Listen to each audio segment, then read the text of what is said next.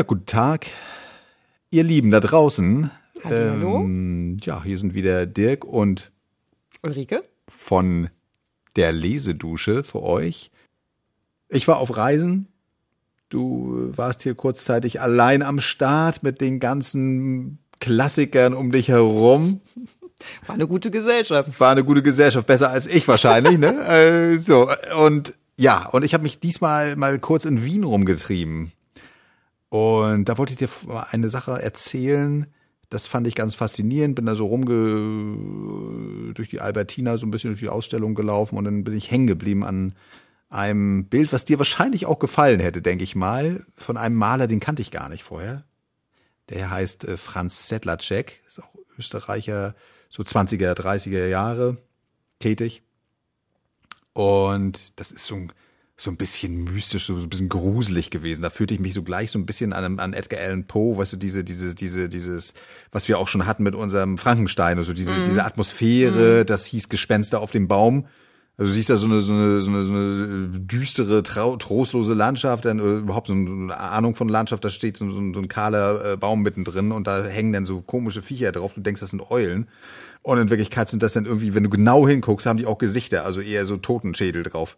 Also, ne? Das ist ja gleich an Hieronymus Bosch oder Ja, ja, ja, sowas so. Also, und, und das ist gut, dass du sagst. Tatsächlich ist es so, dass dieser äh, Settler-Check, der hat sich an den alten Meistern orientiert, unter anderem auch an Bosch und, und, und äh, ich spreche ihn immer falsch aus, Peter Bruegel, Brüchel, Du weißt, was ich meine, ja. ne? der auch der in der Bosch-Nachfolge auch äh, gerne rumexperimentiert hat mit diesen Gestalten.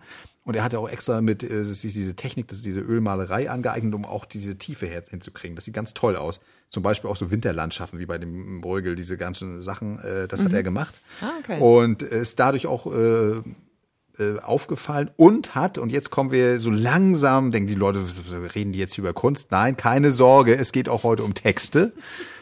Der hat auch Bücher illustriert, auch so in dieser Art und auch an dem Simplicissimus mitgearbeitet. Das ist eine, eine ganz bekannte Zeitschrift, die haben so als Literaturzeitschrift wurde die gestartet, so irgendwo um 1900 herum, auch wieder so ein Jugendstil-Gewächs. Mm, mm. Wurde aber ganz schnell, weil die auch irgendwie Konflikte hatten mit der Zensur, wurde ein Satire, äh, eigentlich das Satireblatt.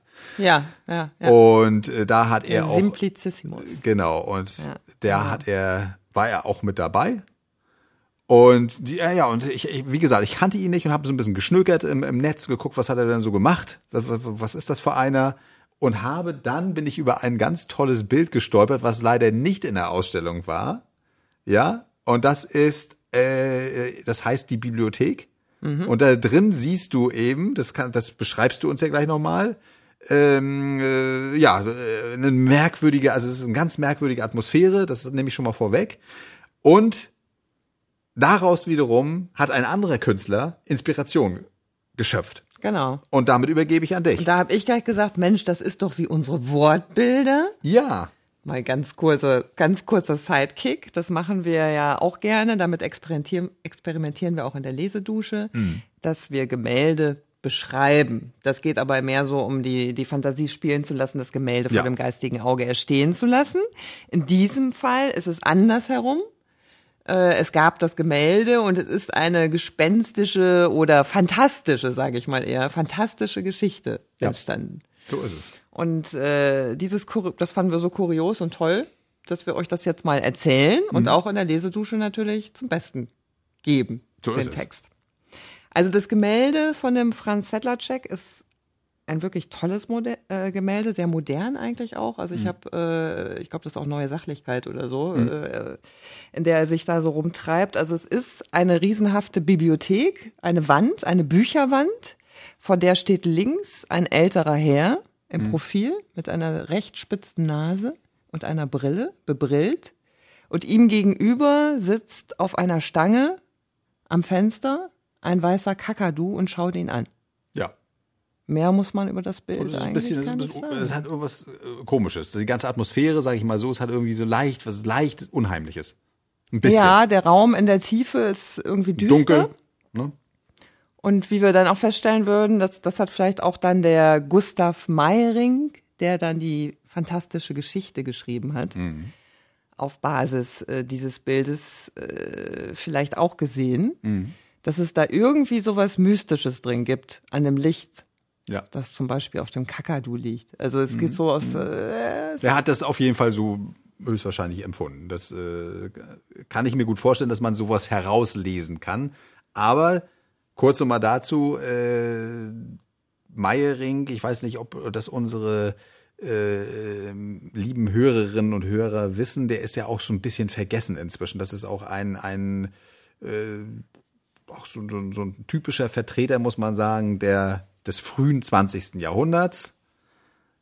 Äh, hat ein auch sehr, ja, doch ein verrücktes Leben irgendwie insgesamt. Also kein gewöhnliches Leben geführt, sondern schon ein Leben mit Brüchen.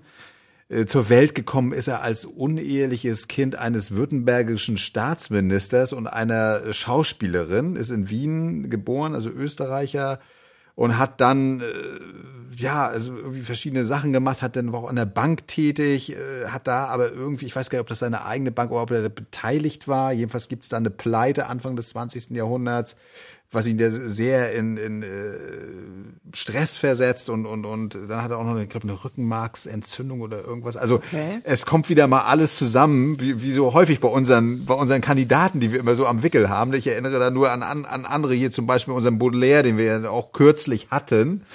Ähm, und der hat dann auch am Simplicissimus, und so kommt jetzt die Verbindung zu dem Maler Settler-Check zustande, da auch mitgewirkt. Und also lebte auch in Wien.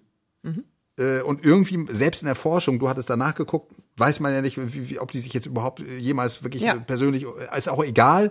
Es gibt auf jeden Fall Möglichkeiten der, der Verbindung, dass Genau. sie da an diesen Projekten gearbeitet haben zusammen und sich sicherlich auch, weil sozusagen, das kann man sich auch irgendwie vorstellen, dass es dann irgendwelche, irgendwelche Szenen, ähnliche Sachen gab, wo sich solche Menschen auch, wie so ähnlich wie in Paris, was wir ja schon mal hatten, durchaus begegnet sind. Ja, und vor allen Dingen, ich glaube, die hatten äh, nicht nur das Satirische gemeinsam sozusagen, den sat satirischen Ton ihrer Kunst, Ja. sondern äh, haben sich da irgendwie auch so gefunden auf diesem mystischen Hintergrund und sowohl in die eine als auch in die andere Richtung äh, gibt es zumindest Stimmen, die sagen, man kann Gemälde von Settler Jack auf äh, Geschichten von Meyring beziehen, wie auch jetzt in diesem Fall umgekehrt. Das heißt, die haben ganz eine klar, gewisse in diesem Fall umgekehrt, ganz klar. eine Vorliebe für bestimmte Stimmungen geteilt. Bei Meyering hatte ich nur noch gelesen, dass der auch äh, Theosoph, also der theosophischen Bewegung anhing, dass er da auch aktiv mitgemacht hat. Das sind also tatsächlich auch, das erzählst du ja gleich noch, da da sind Dinge, die hat er auch rausgenommen. Äh, äh, Ansichten über das Leben, über, über ne, äh, Wiedergeburt, solche Geschichten spielen da eine Rolle. Und ähm, also da ist er sehr also auch empfänglich für gewesen und hat das dann auch übertragen. Das ist also ähm, in, in du hast es gesagt, fantastische Geschichten und das will ich nur noch kurz sagen.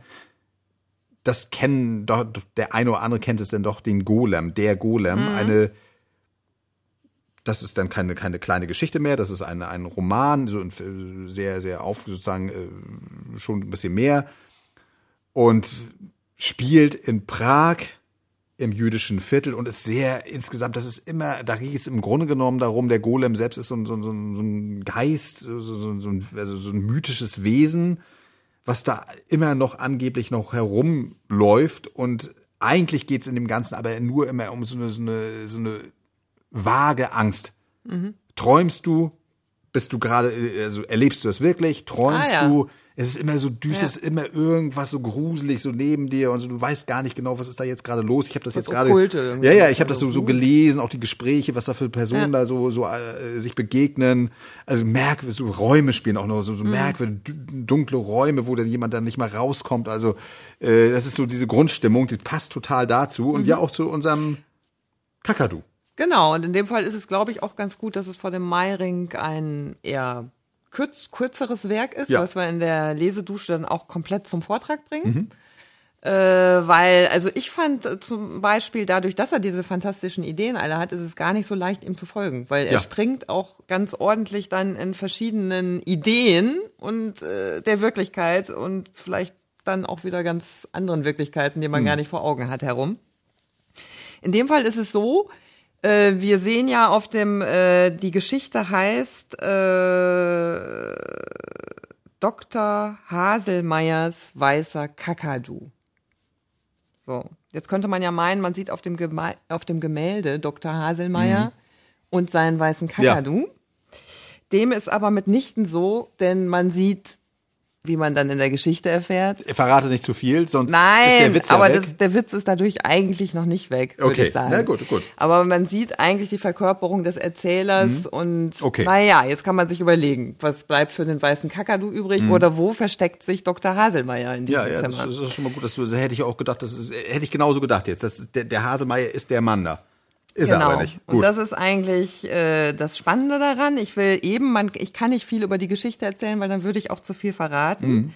Aber es geht um die, ich zitiere jetzt Ja. mal, die uralte Theorie versunkener Zeitläufe, Zeitläufe des Doktors. Der Mensch sei im symbolischen Sinne nur ein Ei, das richtig bebrütet, auf geheimnisvolle Weise einem, sagen wir kurz, himmlischen Vogel das Leben gäbe. Na ja. Gut. Damit hat man schon ein wesentliches Detail, der aber dann doch noch wirklich überraschenden, ja auch tatsächlich in dieser Wohnung vor dieser Bibliothek stattfindenden Ja. Geschichte Gut. hat. Gut. Schön. Ja, dann würde ich sagen. Und es wird auch tatsächlich der greise Maler Sedlacek sogar erwähnt in der Geschichte, deswegen ist es noch klarer zuzuordnen, obwohl er da erst 37 war. Ja, ja, na gut, aber das ist ja nicht gerade Zeit ist auch nicht relativ. gerade ein Kompliment, aber wer weiß, vielleicht haben die das zusammen gelesen, haben dann irgendwie da erstmal einen schönen Schoppen Wein zusammengetrunken und sich gefreut darüber. Aber apropos Zeit ist auch relativ, man wird alt. Ich, ich muss noch mal den Turo zitieren. ja. Ja, okay. Den begeisterten Turo, Ja, der warum über die Turo? Gesamtausgabe äh, von Meiring Ja. äh, geschrieben hat und äh, weil ich wollte mal gucken, wer kennt denn alles und bin da gleich drüber Ist- gestolpert. ja, ja. Peter Panther, also ein äh, der. Mhm. Pseudonyme von äh, Tucholsky, äh, hat über ihn gejubelt und jetzt pass auf, da erkennt man auch wieder ein bisschen was dran. Ja. Ja, nun werden ihn die Schulbuben in den Lesebüchern studieren müssen. Und ich höre schon, wie mein kleines Enkelmädchen mühsam und ausdrucksvoll buchstabiert. Bitsi, was ist das eigentlich? Bushido? fragte der Panther und spielte Eichelass aus. Und ihr fettes Fingerchen wird die Seiten herunter und herauffahren müssen und sie wird die Geschichte lesen von der Urne in St. Gingolf und die gemütvolle Legende vom Löwen Alois und kurz und gut, da haben wir nun die ganze Teufelsbibel in drei Bänden wohlgeordnet vor uns liegen. Man wird alt. So, das heißt, der Durchaus. Meiering hat den Bushido, diesen Begriff, den ich ja nur mit einem äh, sozusagen Vertreter der Musikszene in Verbindung bringe, äh, den, das hat also auch Meiering schon irgendwie ins Spiel gebracht, wenn ich das richtig verstehe. Das Weil das ist ja eine Rezension, was du eben vorgelesen hast, ist eine Rezension zu einer Meiering-Ausgabe und da hat sich Genau. der Tucho gleich mal was irgendwas. rausgepickt, was er besonders witzig Ja. fand, weil ich glaube, der, der, der Meiring, der ist ja auch so eigentlich unter den anderen Künstlern auch so beliebt Ja. durch den Simplizismus. Ja. Die Leute haben den einfach unheimlich gern gelesen, weil das natürlich so eine sehr zerstreuende, fantasiereiche. Lektüre ist. Äh, ja, ich weiß jetzt gar nicht, ob das kommt jedenfalls aus der Geschichte Chitrakarna, das vornehme Kamel. Kamel. Aber vielleicht führt das Siehste. jetzt auch zu weit. Ja, vielleicht das- überlassen wir das auch der Fantasie Das müssen wir nicht weiter vorlesen. Wir können auf jeden Fall Hörerinnen sagen, und Hörer, das ist sozusagen der, was der Bushido ist. Genau, das kommt da drin vor, das könnt, könnt ihr alle nachlesen, das äh, findet man im Netz auf jeden Fall und äh, das finden wir nur ganz lustig, dass das tatsächlich da schon äh, irgendwie ja genannt wird, ne? weil du heute ja überhaupt keinen Bezug mehr dazu hast. Wir haben es auch nachgeguckt, muss man sagen, das ist tatsächlich, äh, kommt aus dem Japanischen, das ist ein Ehrenkodex der Samurai oder irgendwie so war's.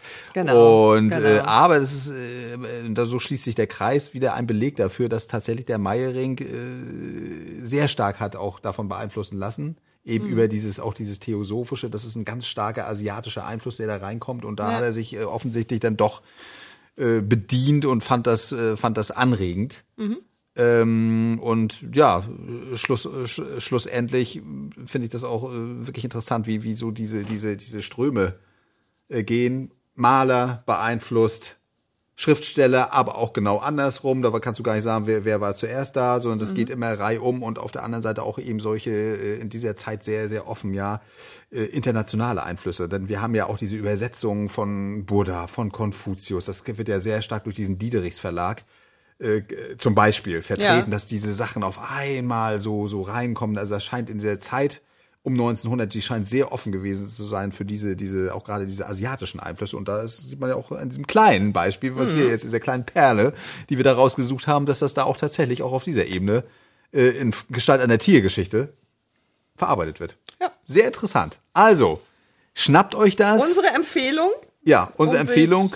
zu amüsieren auf hohem Niveau. Genau, und äh, wenn ihr das, nur noch ein kleiner Tipp, wenn ihr das jetzt auf der Lesedusche jetzt sofort hören wollt, Ja, dann geht das auch. dann geht das, und zwar ganz einfach. Ihr geht auf die Suche und gebt einfach Kakadu ein ja. und geht auf Tracks, da ist dann ein Treffer und da geht ihr Zack. rauf und dann habt ihr das Ding und könnt es hören.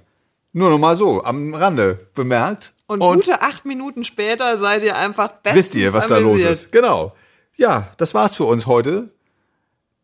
Wir freuen uns auf das nächste Mal und Ja. wünschen euch noch einen wunderschönen Tag oder Abend. Oder morgen. Man weiß es nicht. Tschüss. Tschüss.